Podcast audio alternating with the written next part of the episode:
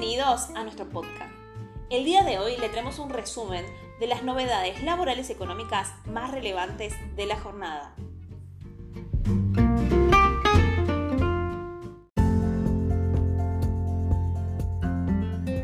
Compliance tributario, un escudo eficaz para las organizaciones. El concepto compliance tributario, recientemente difundido durante los últimos años en países desarrollados, se posiciona cada vez más como una herramienta preventiva en lo que se refiere a la gestión del riesgo fiscal. Pero a su vez, con un rol muy interesante, evitar o atenuar prejuicios económicos y sanciones tributarias gravosas tanto para empresas como para sus representantes o administradores. Hoy, somos parte de una tendencia global que se llama cumplimiento colaborativo, que consiste en buscar lugares de entendimientos entre los contribuyentes y el fisco, como para obtener beneficios comunes. Dichos beneficios comunes de contar con un programa de compliance tributario son, en primer lugar, para el fisco, ya que cuenta con documentación ordenada y controles previos que permiten agilizar una inspección, en segundo lugar, para los contribuyentes, debido a que cuando una fiscalización demora menos en el tiempo, el personal que atiende dicha inspección va a ser dedicado a tareas propias de la actividad y no cumplimiento con requerimientos interminables o buscando información de difícil recopilación. El compliance tributario tiene objetivos muy específicos. 1. Identificar y prevenir riesgos tributarios. 2. Cuidar la reputación organizacional.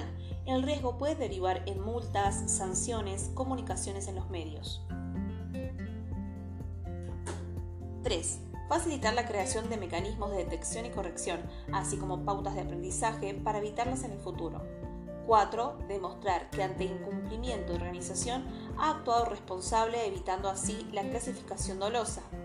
Y por último, aportar seguridad jurídica a la organización.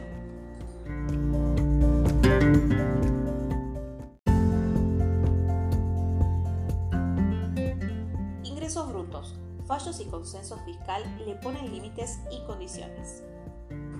El consenso fiscal firmado por la Nación y las provincias en diciembre del año pasado, hecho ley 27.687, recientemente acordó determinadas condiciones que deben seguir las provincias para la determinación de las alícuotas de los anticipos y las liquidaciones impositivas definitivas del tributo. El consenso fiscal firmado por la Nación y las provincias en diciembre del año pasado, hecho ley 27.687, recientemente acordó determinadas condiciones que deben seguir las provincias para la determinación de las alícuotas de los anticipos y las liquidaciones impositivas definitivas del tributo. Por otra parte, la Corte de Justicia de la Nación, en dos fallos recientes, puso límites a la aplicación del impuesto provincial. Se acordó que las jurisdicciones asumen el compromiso de continuar profundizando la adecuación del funcionamiento de los regímenes de retención, percepción y recaudación del impuesto sobre los ingresos brutos, convenio multilateral, de manera de respetar el límite territorial por la potestad tributaria de las jurisdicciones y evitar la generación de saldos inadecuados o permanentes a favor de los o las contribuyentes.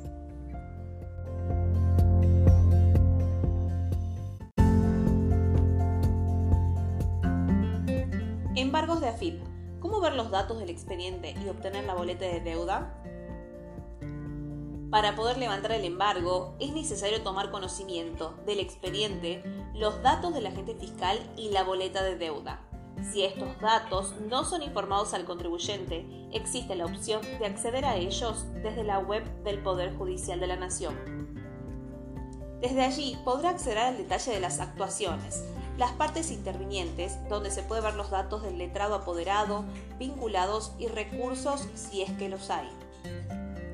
Una vez realizada la consulta y obtenidos los datos identificatorios del letrado apoderado, necesitaremos comunicarnos para poder, una vez más, cancelar la deuda y que se proceda al levantamiento del embargo. Para obtener estos datos podemos enviar una presentación digital en la opción Ejecuciones fiscales, presentaciones y comunicaciones varias, solicitando los datos del agente fiscal. Depende de la agencia que pueden tardar algunos días en contestar.